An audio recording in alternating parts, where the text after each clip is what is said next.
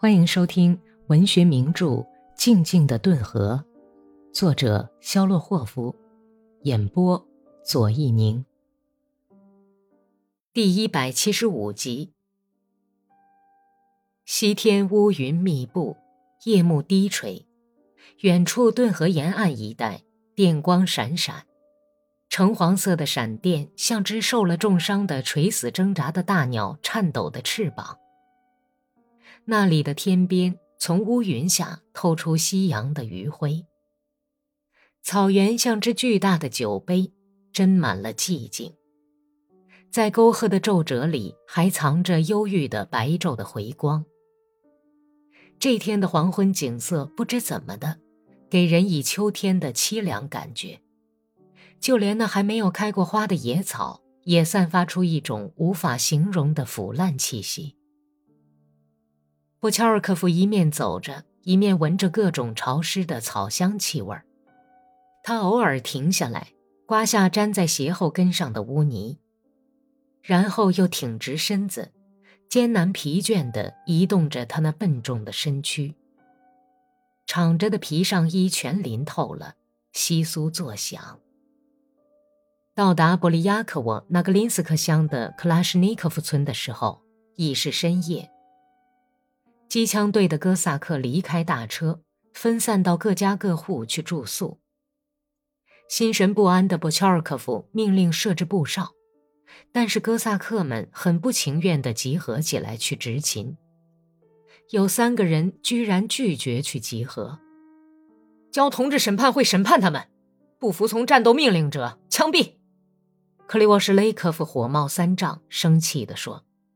提心吊胆的博乔尔科夫痛苦地挥了一下手，说道：“哎，长途跋涉把队伍拖垮了，他们是不会进行抵抗的，咱们完了，米沙特卡。”拉古金最后总算集合了几个人，派到村外去巡逻。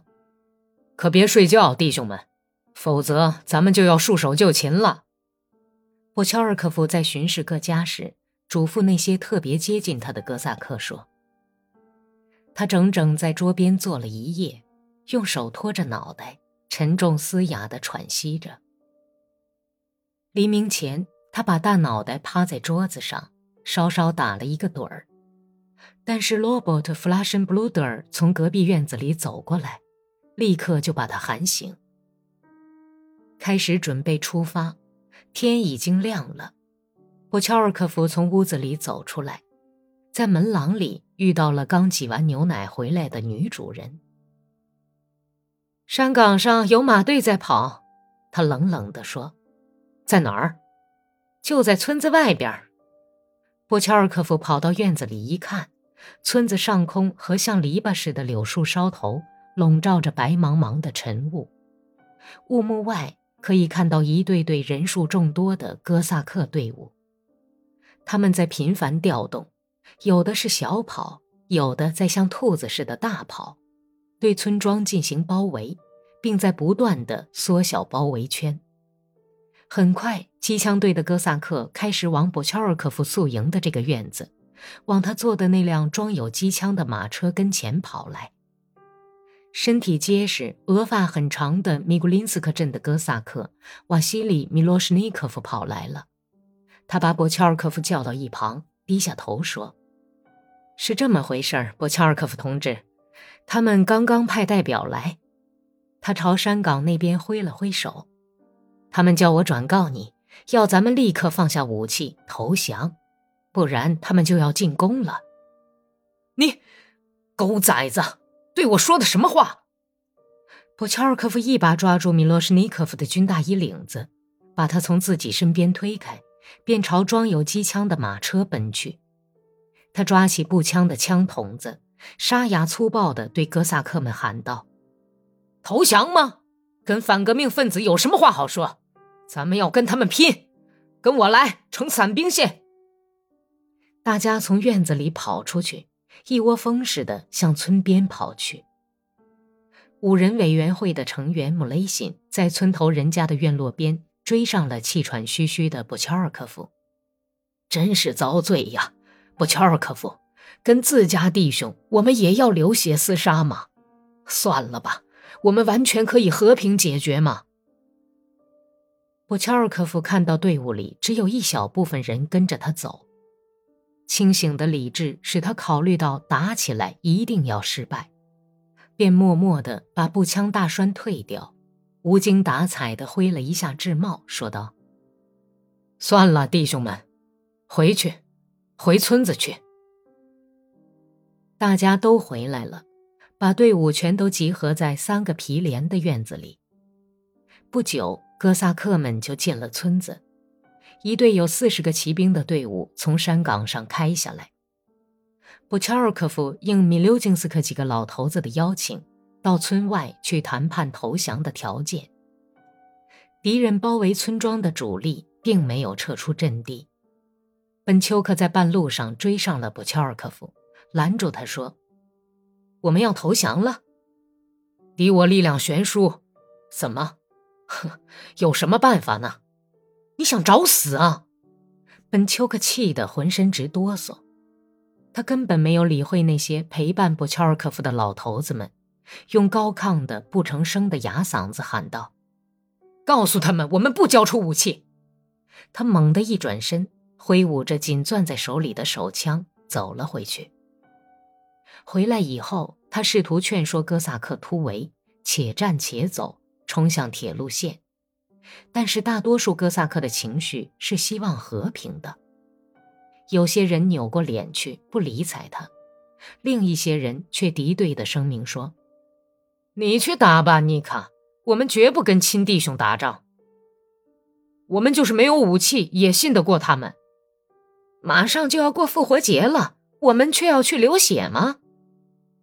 本丘克走到自己坐的那辆停在仓库附近的大车跟前，把军大衣扔到车底下，躺在上面，手里紧握住有凸纹的手枪柄。起初他想逃跑，但是他厌恶偷偷开小差的行径，于是他下意识地挥了一下手，决定等波乔尔科夫回来再说。波乔尔科夫过了三个钟头才回来。一大群陌生的哥萨克跟着他一起涌进了村子。有几个人骑在马上，还有些人牵着马走，其余的都是徒步，紧围着波乔尔科夫和斯皮利多诺夫上尉。他是波乔尔科夫原在炮兵连的同事，现在却是追捕波乔尔科夫特遣队的杂凑队伍的指挥官。波乔尔科夫高高的昂着脑袋。直挺挺的，费力的走着，好像喝多了酒的人。斯皮利多诺夫面带较快的微笑，在对他说些什么。一个骑马的哥萨克跟在他身后，胸前紧抱着一根胡乱抱了一下的木杆，上面挂着大白旗。特遣队车辆停集的街道上和院子里，已经挤满了新到的哥萨克。立刻就喧声大作。新到的哥萨克有许多跟博乔尔科夫队伍里的哥萨克是旧同事。高兴的喊声和哄笑响成一片。喂，老伙计，哪一阵风把你刮来了？哦，你好啊，好啊，普罗霍尔，托福托福，我们差一点没跟你干起来。还记得咱们在利沃夫城下追歼奥地利人的事儿吗？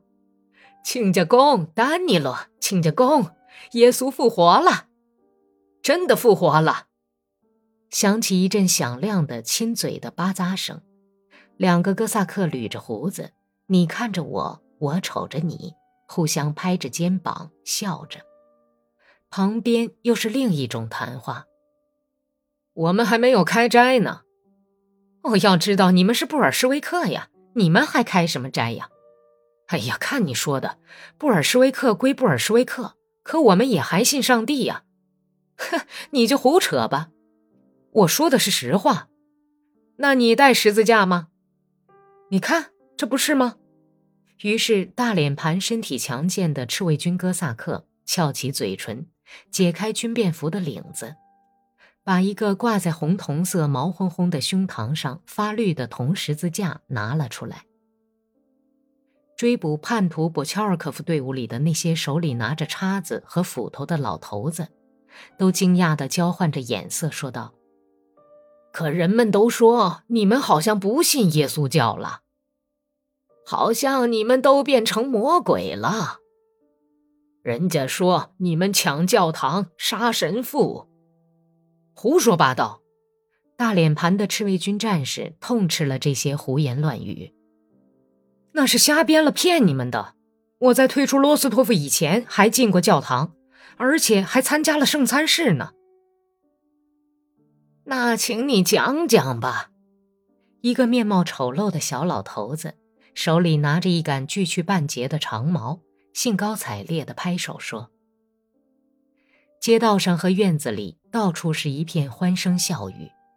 但是过了半个钟头，来了几个哥萨克。”其中一个当过司务长，是波格夫斯克镇的。他们推开紧紧围在一起的人们，沿街走去。凡是布乔尔科夫队伍里的人，快去集合点名！他们叫喊道。斯皮利多诺夫上尉穿着保护色衬衣，戴着保护色肩章。他摘下钉着像块砂糖似的、闪着白光的军官帽徽的制帽，向四面转动着身子。嘴里喊着：“凡是布乔尔科夫队伍里的人都站到左边，到篱笆旁边去；其余的人站到右边去。我们曾经跟你们一同上前线打过仗的弟兄们，已经和你们的代表团谈妥了。你们暂时必须把所有的武器都交给我们，因为拿着武器，老百姓害怕。请你们把步枪和其他武器都放到你们的大车上。”我们共同来保存这些武器。我们要把你们这支队伍送到克拉斯诺库特斯克去。到了那里，在镇苏维埃，你们将领回你们的全部武器。赤卫军的哥萨克们发出一阵嗡嗡声，从院子里传出几声叫喊。库姆沙特斯克镇的哥萨克克洛特科夫喊道：“我们不交。”挤满的街道上和院子里响起了一阵暴风雨般的呼叫声，追来的哥萨克都涌到右边去。波乔尔科夫的赤卫军战士七零八落，一堆一撮的，仍然站在街中心。克里沃什雷科夫肩上披着军大衣，像被追逐的野兽似的，不断的四下张望。拉古井直撇嘴，响起一阵困惑的嗡嗡声。本丘克决心不交武器，他端着步枪，迅速走到波乔尔科夫面前。我们绝不能交出武器，你听见了吗？现在晚了。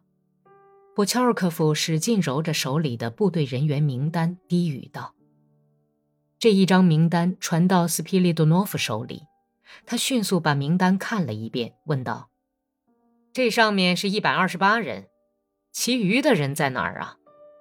路上掉队了，啊，原来是这么回事儿。那好吧，请你下命令吧。波乔尔科夫头一个解下带套的手枪，交出武器的时候，他含糊不清地说：“马刀和步枪都放到大车上。”开始交出武器，赤卫军战士们无精打采地把武器扔到大车里，有人隔着篱笆就把手枪扔过去。有人在院子里乱转，把手枪藏了起来。凡是不交武器的人，我们都要挨个搜查。斯皮利多诺夫得意地张着大嘴喊道：“本丘克领导下的一部分赤卫军拒绝交出步枪，他们被强行解除武装。”本集播讲完毕，感谢收听。